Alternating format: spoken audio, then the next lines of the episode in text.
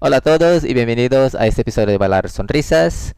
El episodio es número 39 y va dedicado a todos los amantes de la bachata sensual. Pero antes queremos informaros de que en bailarsonrisas.com podéis encontrar vídeos, clases, cursos para aprender a bailar desde casa. Tenéis cursos especialmente de bachata sensual, salsa línea, estilo chicos, estilo chicas y muchos otros que podéis encontrar en la plataforma. Entonces, entrad ahora, registraros porque estamos haciendo una promoción del 50% antes de lanzar.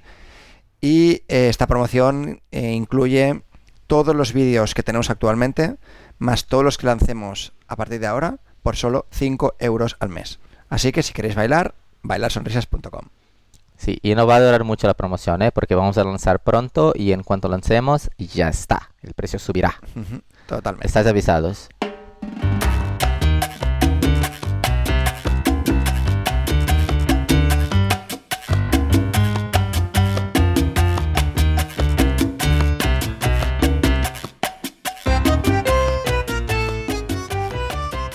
Pues hablemos. Hoy hablaremos de bachata sensual.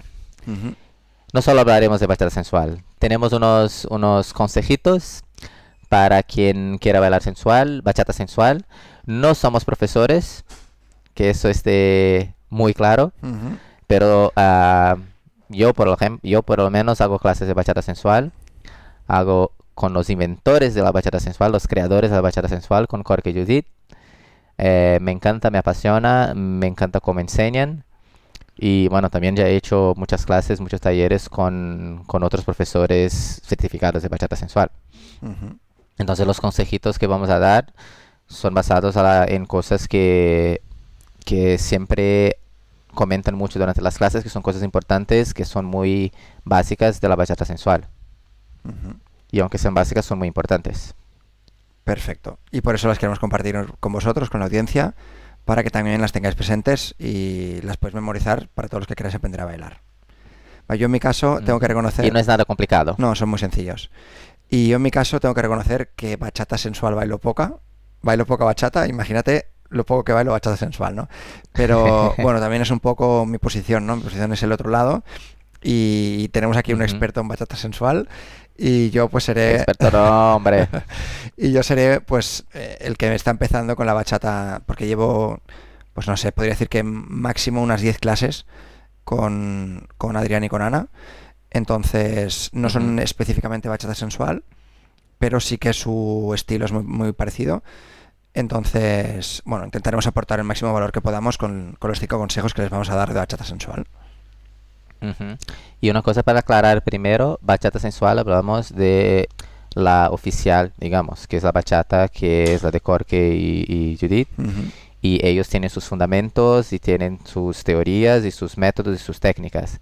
Hay mucha gente que enseña bachata sensual, pero no es la bachata sensual. La marca oficial. Puede tener influencia, pero no es sí, como la bachata sensual es algo oficial, tiene su marca y no solo su marca, su metodología y todo. Ujú. Entonces que quede claro que estamos hablando de eso y seguro que la- los consejos que daremos sirve para cualquiera, pero sí estamos hablando de los fundamentos de la bachata sensual. Ujú. O sea, básicamente tenemos bachata sensual, por ejemplo, tenemos bachata fusión con Mark y Marilyn, eh, bachata, la que tiene, la que bailan que ahora no me sale, Bachata flow. bachata flow, vale. Butterflow, sí, cada uno tiene su, su marca, digamos. Yo quería decir una cosa, que es que hay bachatas sensuales, o sea, música de bachata sensual, hay música de bachata que es como una fusión con otras canciones.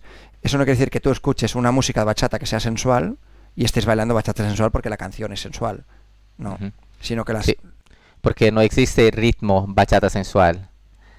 Existe ritmo una bachata romántica o puede ser una mm, bachata lenta, pero eh, la bachata sensual es como bailas. Es un estilo de baile, no de música. Correcto, muy bien. Vale, bueno, pues vamos con el primer consejo.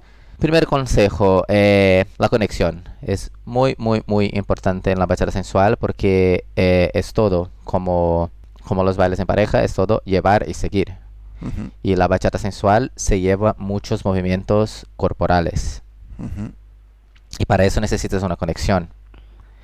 ¿Qué hablamos de conexión? Estar abrazado y no dejar que la otra persona se mueva. No.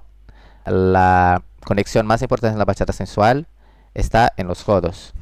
¿Qué quiere decir? Cuando estás en la posición medio abierta, porque claro, la posición abierta tiene las manos, la posición cerrada o semicerrada tiene la chica tiene las manos en los hombros y tú también en la espalda.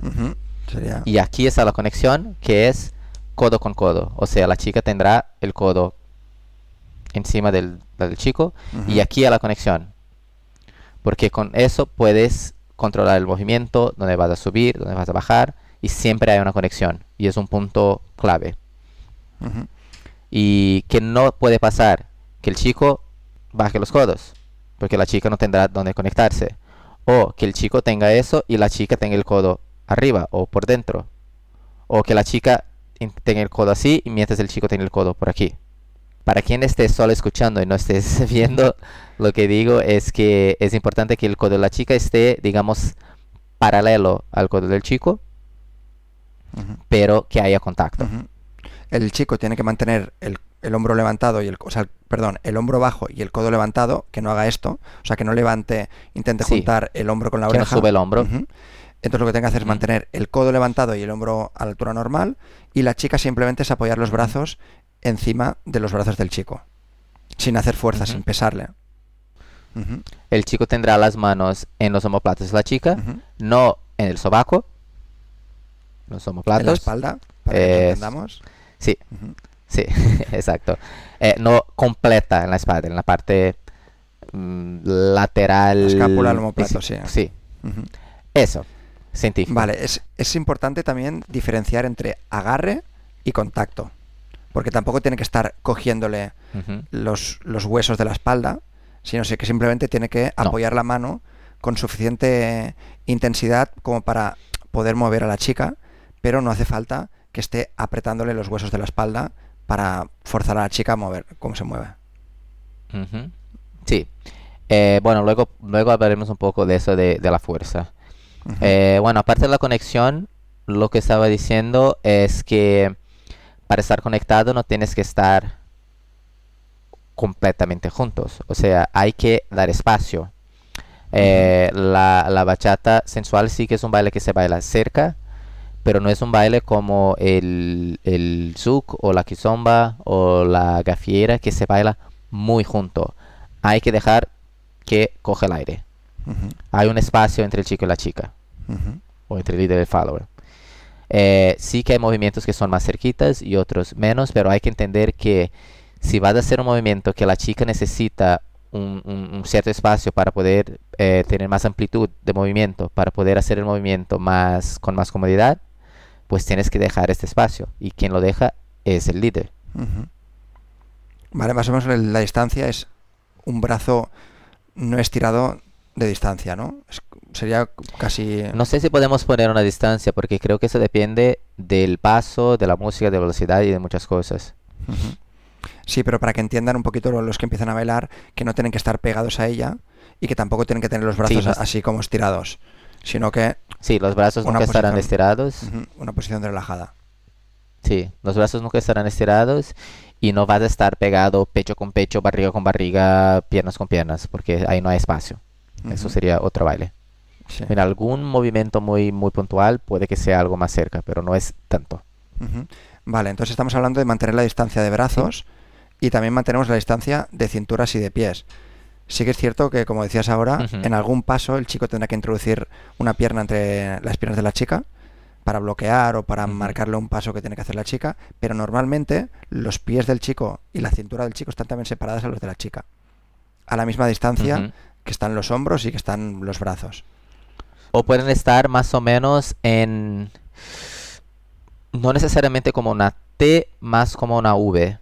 O sea, puede que haya contacto, por ejemplo, con la lateral de mi cadera, con la, digamos, la eh, eh, barriga de la chica, por ejemplo, o la parte central. Con el abdomen. estamos más o menos en V con el abdomen, sí. Algo así. Pero claro, eso va a depender mucho del movimiento y no podemos eh, entrar en detalles, eh, mucho menos en un podcast que no es, no es visual.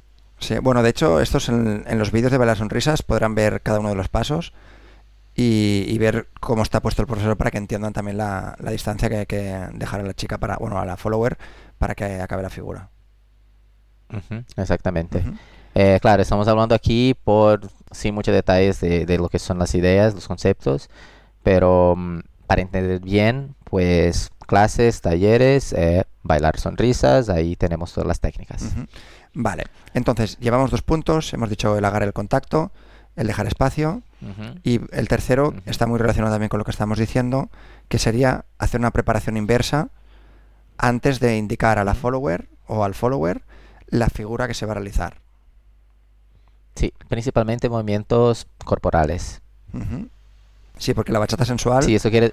se podría decir que se caracteriza bastante por ser movimientos corporales. Sí, hay muchas disociaciones y muchos movimientos corporales, sí, sí.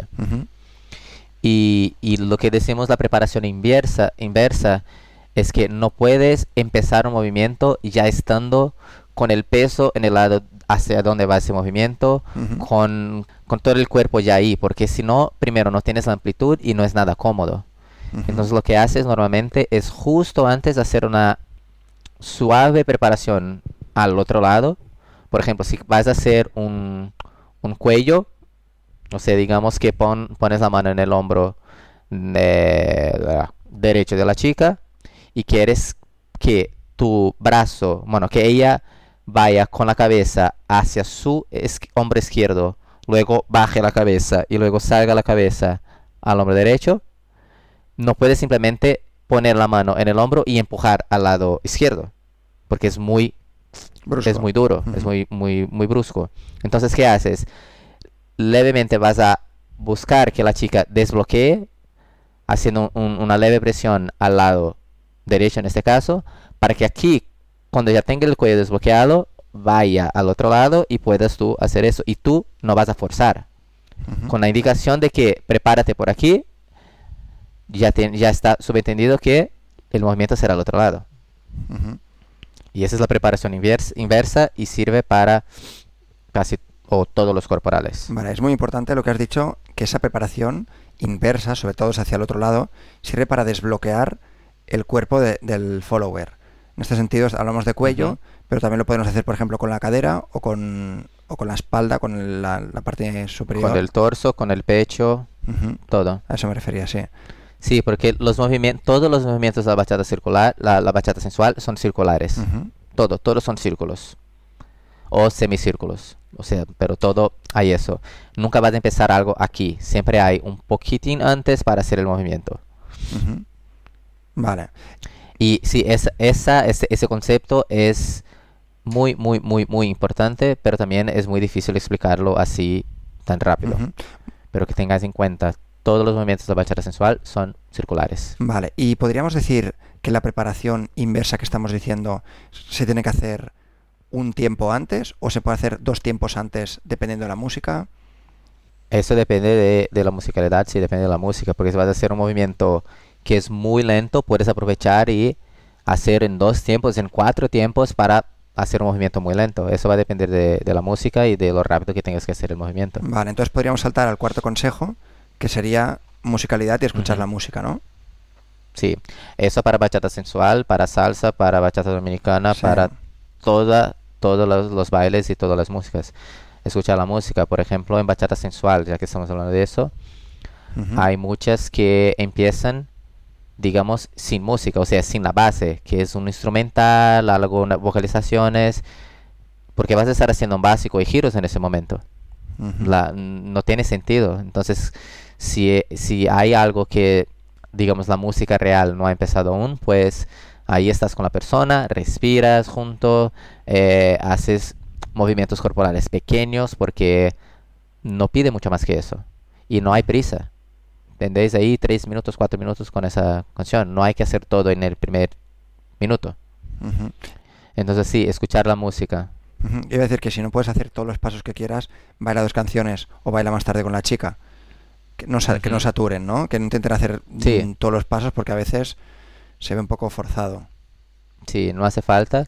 Y, y es eso. eh, la música tiene sus partes. Tiene los versos, tiene el estribillo, tiene la, la- bueno, tiene la introducción.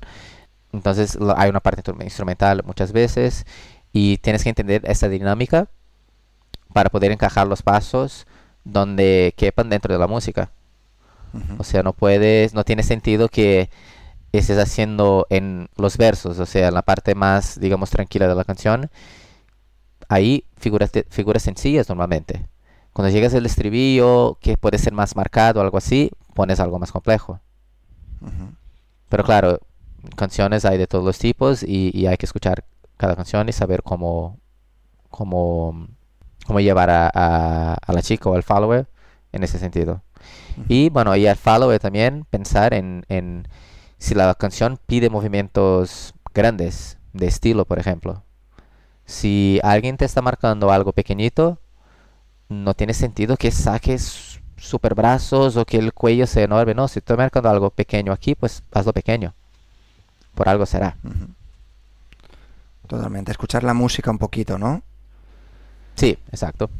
Me ha gustado mucho lo que has dicho de, de cuando empiezas a bailar con una persona que tienes un, cierto tiempo al principio, que sería como la intro de la canción, en el que suena, un instrumento, suenan dos, ya te está indicando un poquito de qué va la canción, te dice el ritmo un poquito, también si es romántica, si es un poco más movidita, incluso de qué va a hablar la canción.